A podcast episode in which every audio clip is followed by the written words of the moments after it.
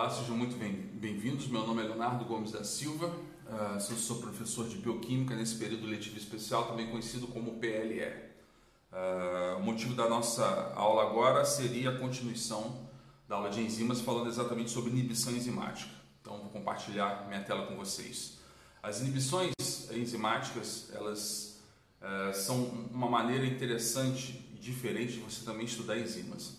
Nessa aula de inibição enzimática, a gente vai falar, além das inibições, sobre a regulação enzimática das enzimas, ampliação e uso de enzimas em diagnóstico, também conhecido como as isoenzimas. Quanto ao tipo de inibição enzimática, ela pode ser inespecífica ou específica.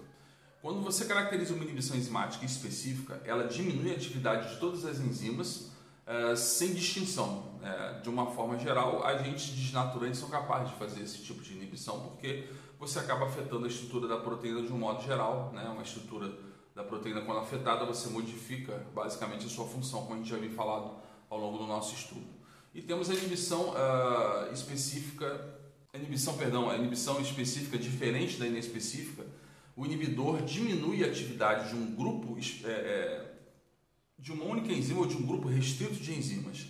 E isso pode ser feito de forma irreversível ou de forma reversível. E dentro de, da, da, da, forma reversível você tem as inibições competitivas, não competitivas e incompetitivas. Essa última aí, não, não sei se ainda se usa na literatura hoje em dia, uh, mas como eu sou dinossauro da bioquímica, a gente estudava também esse tipo de inibição aí. Mas, uh, seguindo em diante, o que, que vem a ser uma inibição enzimática irreversível?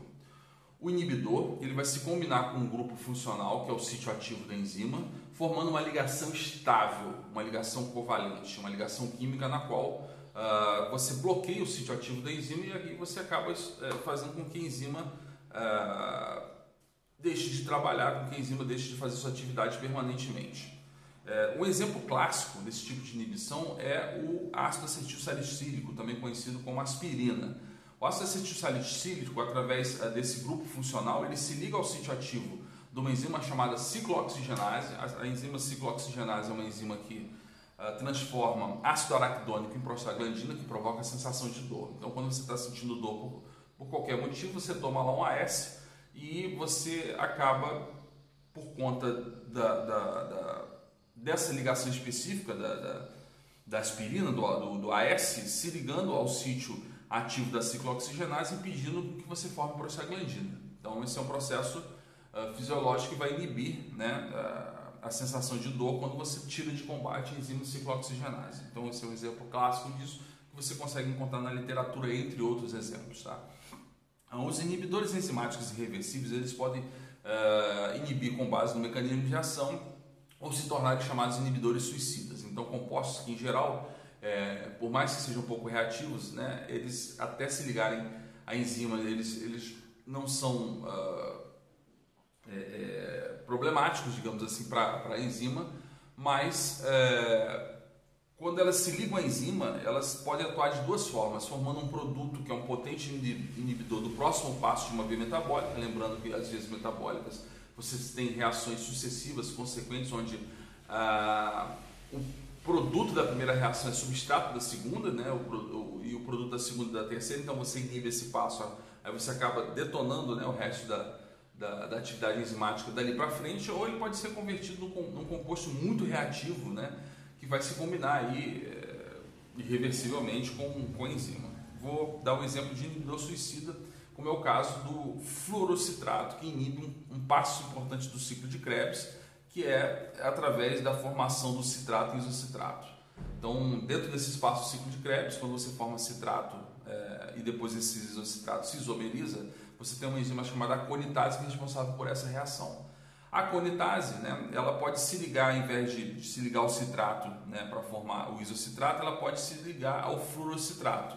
E aí não tem jeito, né? o, o oxalacetato uh, não consegue mais se ligar ao citrato, né? E aí você tem todo o passo da via em diante sendo comprometido em função desse inibidor suicida aí.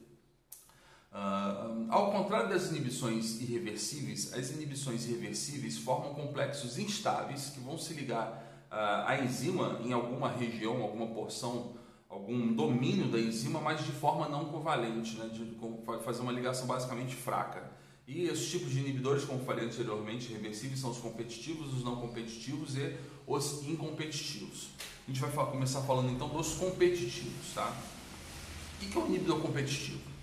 Como o próprio nome indica, né, uh, você tem nesse inibidor uma estrutura semelhante à estrutura do sítio, uh, a estrutura semelhante ao substrato e logo ele também é capaz de se ligar ao sítio ativo da enzima, competindo por esse sítio ativo da enzima com o substrato. Logo, substrato e inibidor possuem a mesma forma, né? por isso eles conseguem competir uh, ambos ao mesmo tempo pelo sítio ativo da enzima. Então, na hora de você ter a, a, a, aquela reação clássica onde a enzima com substrato forma um complexo uh, estável ligante enzima-substrato, antes uh, disso o substrato ser formado em produto, nessa, nessa, nessa hora o que, que acontece? Quando a enzima, ao invés de encontrar o substrato, ele encontra o inibidor, obviamente ele não é capaz de formar o produto. Então, o que você tem na verdade né, são uh, competitividades diferentes entre concentrações das duas coisas, do substrato e do inibidor. Então, se você tem muita quantidade de substrato, a probabilidade do sítio ativo uh, se ligar ao substrato uh, e transformá-lo num produto é maior do que se você tiver o inibidor no meio. À medida que você vai aumentando a concentração do inibidor, você vai então uh, diminuindo a afinidade, digamos assim, do sítio ativo da enzima pelo substrato, porque agora ela pode se ligar também ao, ao inibidor competitivo. Nesse caso, então, na presença do inibidor competitivo, você tem uma diminuição da afinidade da enzima pelo substrato e só existe uma maneira de você converter, uh, uma maneira de você, digamos assim, reverter né, a, a inibição competitiva, que é aumentando a concentração do substrato no meio de reação, necessário para que a enzima funcione normalmente. A enzima agora vai ter a probabilidade maior de se encontrar substrato e não mais de se encontrar ao inibidor. Assim, é, dessa forma, o que você vai, na verdade, estudar em matéria de inibição é a velocidade uh, da enzima, a velocidade de reação da enzima e o KM da enzima. Então, o KM, lembrando que é uma medida de afinidade que a enzima tem pelo seu substrato. O Km é a concentração de substrato na qual a enzima atinge metade de sua velocidade máxima, como nós vimos ali no, no, anteriormente numa, numa pitadinha de cinética enzimática. Então, aparentemente, o que você tem numa inibição competitiva é a mudança desse Km da enzima que passa a aumentar, ou seja, a enzima só passa a atuar em concentrações altas uh, de substrato na presença do inibidor competitivo. Então, Uh, no inibidor competitivo, você tem uma semelhança estrutural entre os dois, ou seja, substrato e inibidor. O inibidor vai se ligar basicamente ao sítio ativo da enzima. Você tem um aumento da concentração de substrato para diminuição da inibição, é a única maneira que você tem de reverter essa inibição. E aparentemente você tem um KM uh, da enzima aumentado. Então, numa concentração suficiente, alta, você tem o substrato atingindo assim dessa forma a velocidade máxima, que é, é, a mesma, digamos assim, na ausência do inibidor. Então, na ausência e na presença do inibidor, a velocidade máxima é a mesma, mas você tem então mudança no KM da enzima. Então, resumindo, que você tem um gráfico que mostra justamente dois KMs. Um KM na ausência do inibidor competitivo e um KM na presença do inibidor competitivo. A velocidade máxima acaba sendo atingida no fim das contas, mas lembrando com um KM diferente. Então, o resumo disso tudo é que numa inibição competitiva, V máximo é igual e o KM é diferente. É basicamente o que, o que se fala a respeito de inibição.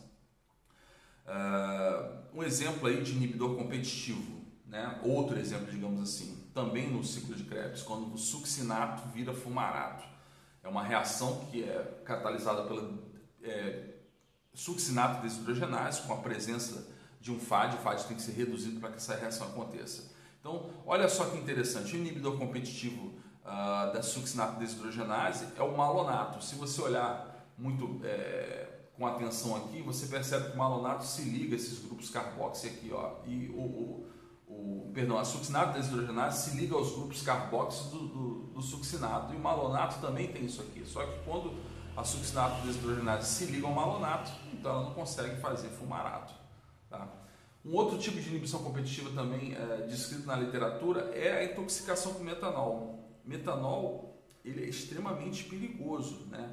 Pouquíssimas concentrações de metanol, quando ingeridas, podem provocar a morte, é, cegueira, é, enfim, tudo isso daí.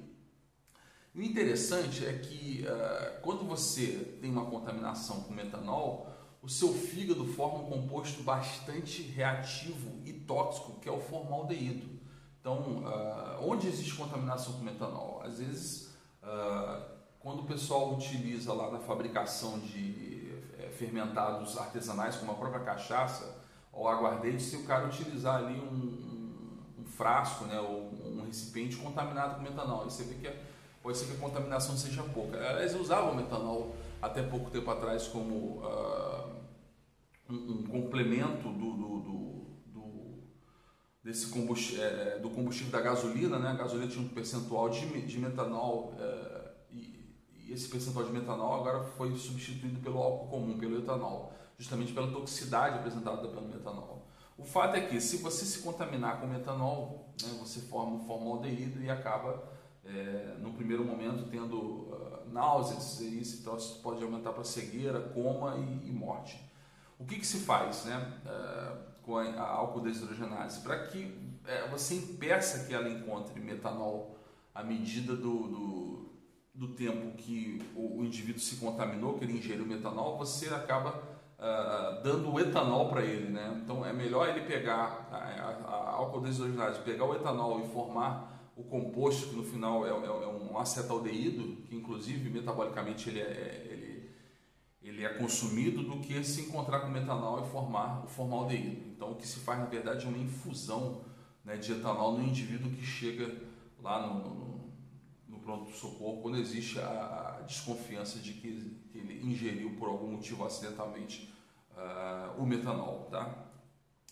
Uh, a inibição competitiva também é muito importante uh, quando você fala de antivirais, antibacterianos, antitumorais. Toda terapia com droga ela é baseada em inibidores competitivos, ou seja, drogas projetadas que vão uh, inibirem uma enzima específica lá do, do, do, ciclo bacteriano, né, formando como antimetabólico para essas bactérias. Tá? Um exemplo disso é a sulfa, né, também conhecido como sulfamida. A sulfamida ela ela atua na, na, na formação do ácido fólico que é essencial para o crescimento bacteriano. Então existe uh, uma enzima que é a dihidropeteroato sintetase, enzima é um nome, nome feio pra caramba, e a sulfamida impede então a formação desse chamado ácido fólico né, uh, por meio de inibição competitiva.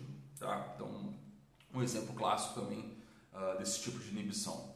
Uh, existe também um quimioterápico, né, uh, que atua no, combate à leucemia, atuando da mesma forma, é, o, esse que está descrito aí. E, enfim, uh, são vários tipos descritos na literatura, você pode procurar aí, grande parte dos medicamentos são inibidores competitivos de enzimas importantes para o crescimento de bactérias, micro-organismos, enfim. Existe uma diferença bastante interessante entre a inibição competitiva e a não competitiva. Como o próprio nome diz, né, é, nesse caso, o inibidor não competitivo ele não vai se ligar no sítio ativo da enzima. O inibidor competitivo é, ele se liga a outro, outra região específica da enzima. Uh, antigamente uh, falava-se que essa ligação era feita não ao sítio ativo, mas ao sítio catalítico da enzima. Mas dizem agora que qualquer outra região da enzima uh, pela qual esse inibidor tenha afinidade, ele se liga em outra região promovendo uma mudança estrutural, né? uma mudança eh, uma mudança conformacional na enzima, fazendo com que você acabe influenciando na ligação depois uh, do substrato com, com a enzima. Então, nesse caso que você tem também aqui, é um inibidor que é, inibe a ação enzimática, mas ele não tem semelhança estrutural com a o substrato da enzima. Ele não se liga dessa forma ao sítio ativo da enzima, então se não tem ligação do substrato ao sítio ativo da enzima, você não tem nenhuma mudança, nenhum resquício de mudança associada ao KM da enzima. Nesse caso, o que você faz quando usa um inibidor não competitivo é diminuir a velocidade máxima da enzima. Então a enzima não atinge a sua velocidade máxima na presença de um inibidor não competitivo. Então, o que você pode fazer é diminuir a concentração ativa da enzima por conta uh, da atuação do inibidor competitivo. E se você diminui a concentração ativa da enzima, ou seja, o número de enzimas que estão atuando naquele sítio, na, na, naquela região, naquele, naquele sistema, você tem então a diminuição da velocidade máxima da reação. Tá? Um exemplo clássico de inibidor não competitivo são os metais pesados, metais pesados cumulativos. Né? Eu vou abrir um parênteses aí, por exemplo, uh, para metais pesados como o, o chumbo, né? Na, na, quando a gente teve aquele acidente lá em, em Mariana, né? onde uh, nós observamos a, o rompimento da barragem de Mariana, a contaminação exacerbada do rio com essa barragem que acumulava metais pesados, vários deles, o que você teve na verdade foi basicamente a inibição competitiva de todas as enzimas, de todos os micro-organismos e de toda a fauna e flora que existia lá uh, no Rio. Né? Então foi, foi um, um, desastre grande parte disso ocorrido por conta desses metais pesados que acabaram contaminando todo o leito de, do rio e sua extensão. Uh, na inibição competitiva, então, se você olhar o gráfico dela, você tem o KM, que é o mesmo na presença e na ausência do inibidor competitivo, mas você tem uma diferença entre velocidade máxima. Você tem uma velocidade máxima sem inibidor e uma velocidade máxima com o inibidor competitivo, como está sendo mostrado aí. Uh, visto esses dois tipos de inibição, é, como eu falei, existe um, um, terceiro tipo que seria inibição uh, incompetitiva. Então, de um modo geral, se você analisar velocidade máxima e afinidade da enzima pelo substrato, que é o KM. Na inibição competitiva, o V máximo é igual, o KM é diferente.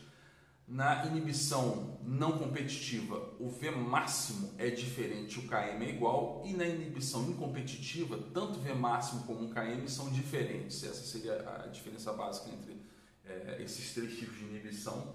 Uh, se a gente conseguisse, então, uh, saber se esse terceiro tipo ainda é debatido hoje em dia na literatura. Eu não tenho essa informação, mas eu prometo que eu vou procurar para vocês aí. Uh, em relação aos mecanismos de regulação da atividade enzimática, a gente tem uh, um grupo de enzimas muito importantes que são as chamadas enzimas alostéricas. O que é uma enzima alostérica? Também presente né, em, vários uh, pontos do metabolismo. Essa enzima ela possui na verdade, um terceiro sítio de ligação, também regulador, assim como o sítio catalítico. Então, toda enzima, toda proteína para ser chamada de enzima, ela tem que ter um sítio ativo, um sítio catalítico, e no caso das enzimas, das enzimas alostéricas, um terceiro tipo, que seria o sítio alostérico. E é o seguinte, o que, que se liga ao sítio alostérico de uma enzima? Os chamados moduladores, né? ou seja, é, moléculas que vão regular a atividade enzimática de forma positiva, ou seja, acelerando ou ativando a enzima ou de forma negativa, né, diminuindo a velocidade ou simplesmente inibindo a ação enzimática. Então, esses moduladores é, alostéricos positivos ou negativos se ligam ao sítio alostérico da enzima.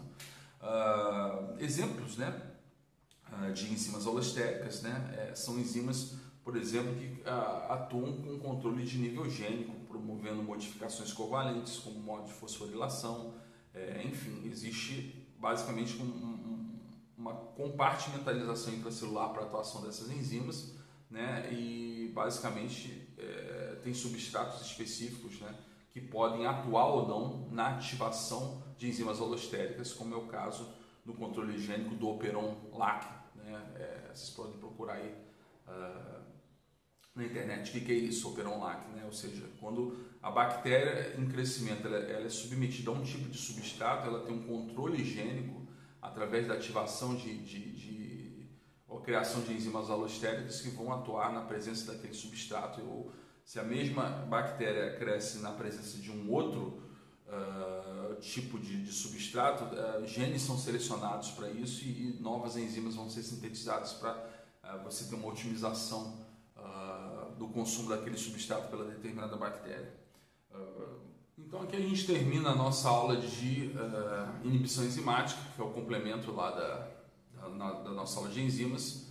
Uh, a gente vai mandar um estudo dirigido para vocês a respeito dos, dos dois assuntos e qualquer dúvida entre em contato. Um abraço, fiquem com Deus. Até a próxima.